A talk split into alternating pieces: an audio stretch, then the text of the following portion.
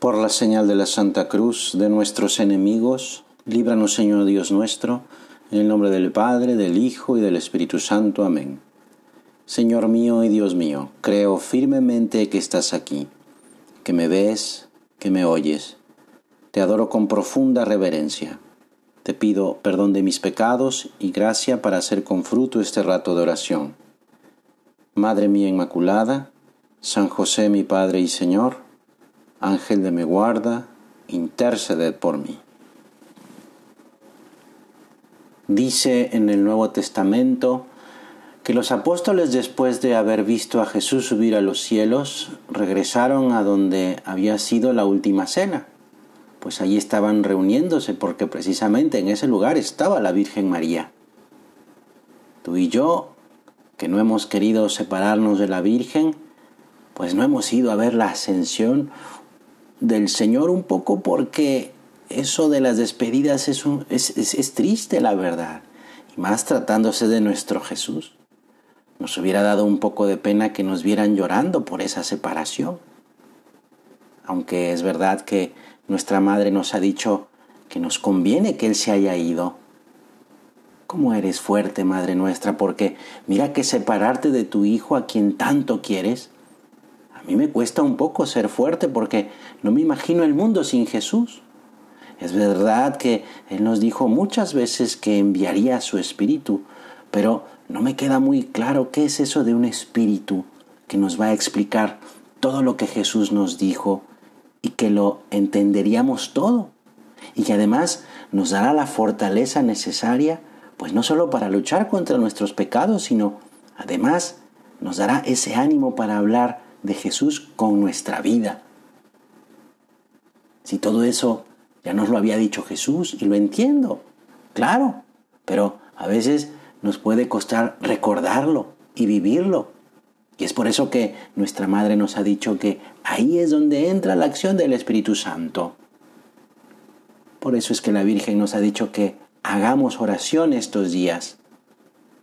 Dice la Sagrada Escritura que todos los apóstoles perseveraban unánimes en la oración, junto con algunas mujeres y con María, la Madre de Jesús. Jesús les había dicho que esperaran en Jerusalén a la venida del Espíritu Santo.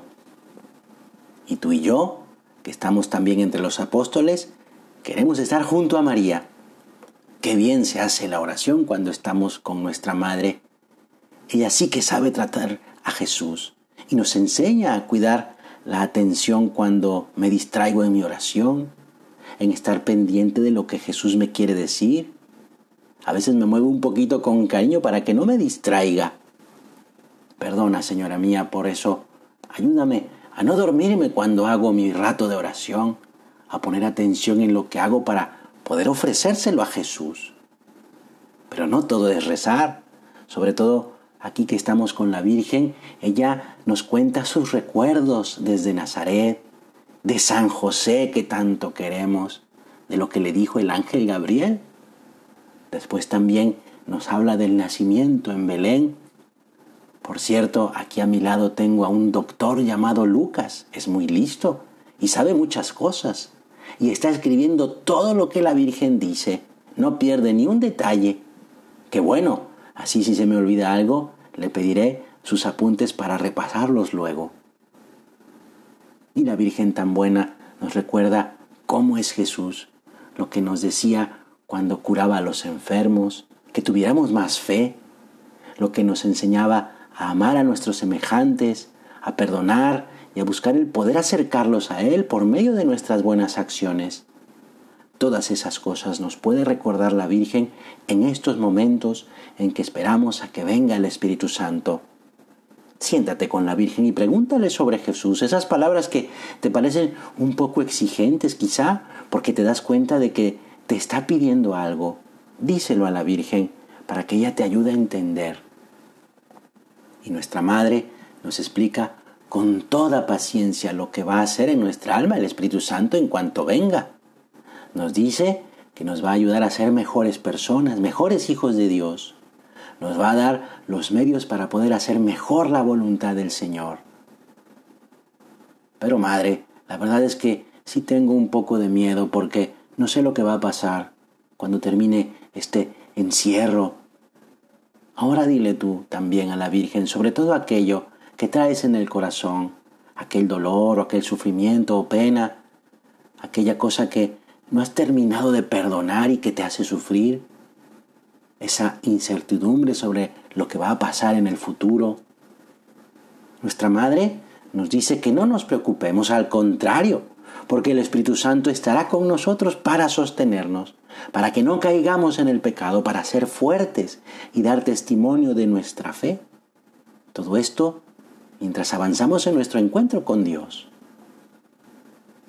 La verdad es que sigo sin entender algunas cosas, pero no me importa mientras esté con la Virgen, porque con ella qué fácil es hablar con Jesús, qué fácil es cumplir la voluntad de Dios, qué fácil es quererte, Señor.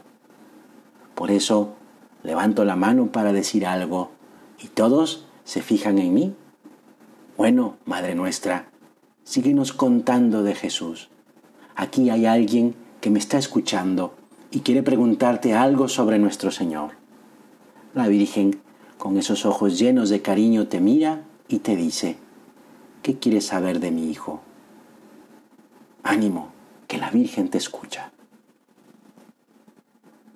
Te doy gracias, Dios mío, por los buenos propósitos, afectos e inspiraciones que me has comunicado en esta meditación. Te pido ayuda para ponerlos por obra. Madre mía Inmaculada, San José mi Padre y Señor, Ángel de mi guarda, interceded por mí.